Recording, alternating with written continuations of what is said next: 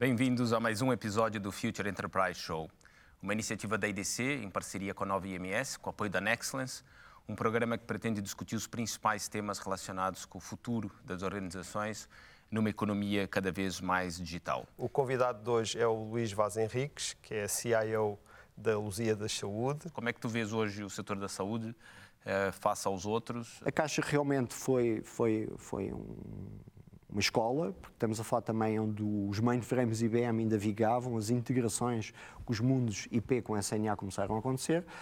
E chegamos ao final, eh, todos nos lembramos, final da década de 90, do Nasdaq Madia, o boom que aconteceu também no, no final da década de 90. Eu acho que temos tudo para fazer no setor da saúde.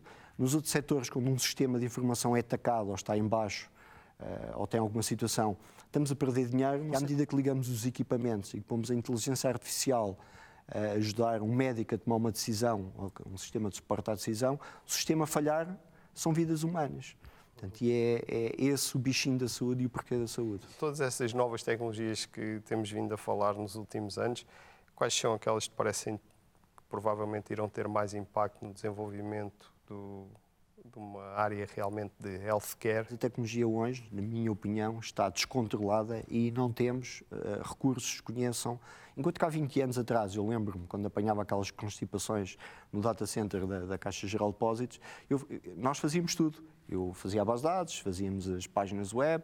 Hoje em dia não, vivemos num mundo de especialização e a tecnologia não falha. Hoje em dia a tecnologia é sólida a tecnologia já está muito mais à frente do, do, que, do, que, provavelmente deveria estar. Não é? Os próprios providers de tecnologia, a Microsoft, a Google, já controlam a velocidade a que estão a libertar a tecnologia, provavelmente a tecnologia começa a ser mal utilizada por quem a desenha. Portanto, o que é que isto quer dizer? Nós precisamos de adequar, precisamos de bons arquitetos, porque a tecnologia é só uma pequena peça do puzzle daquilo que também nós conhecemos com as outras duas peças, que são as pessoas e que são os processos. Digamos que a questão da inteligência artificial, a correlação dos dados, vai ser muito importante. Sistemas de suporte à decisão clínica, suporte à decisão clínica.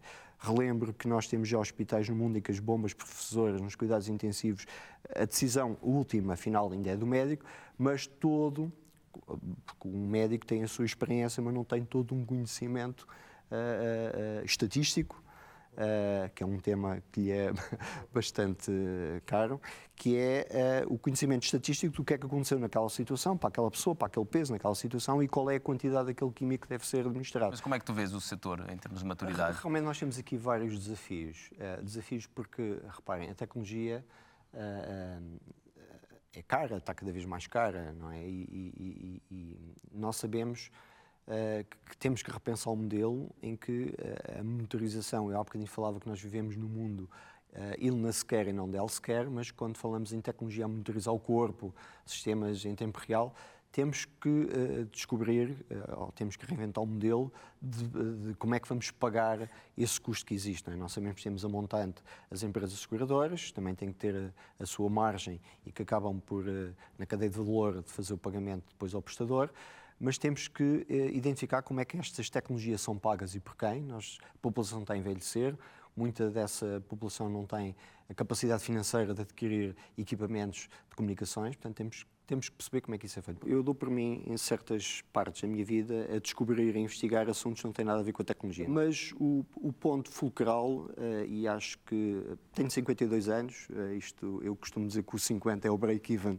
da nossa vida, portanto já passei o break-even, e, e, a partir dos 50 anos, o break-even, nós começamos também a ser um bocado o, o avô cantigas, não é? Já temos histórias para contar, temos experiências, e há duas coisas que eu acho fundamentais uh, no nosso dia a dia: é as emoções. Né? Portanto, o, quando um, alguém tem depressão, o segredo é pensar no que pensamos, portanto, gerir as nossas emoções.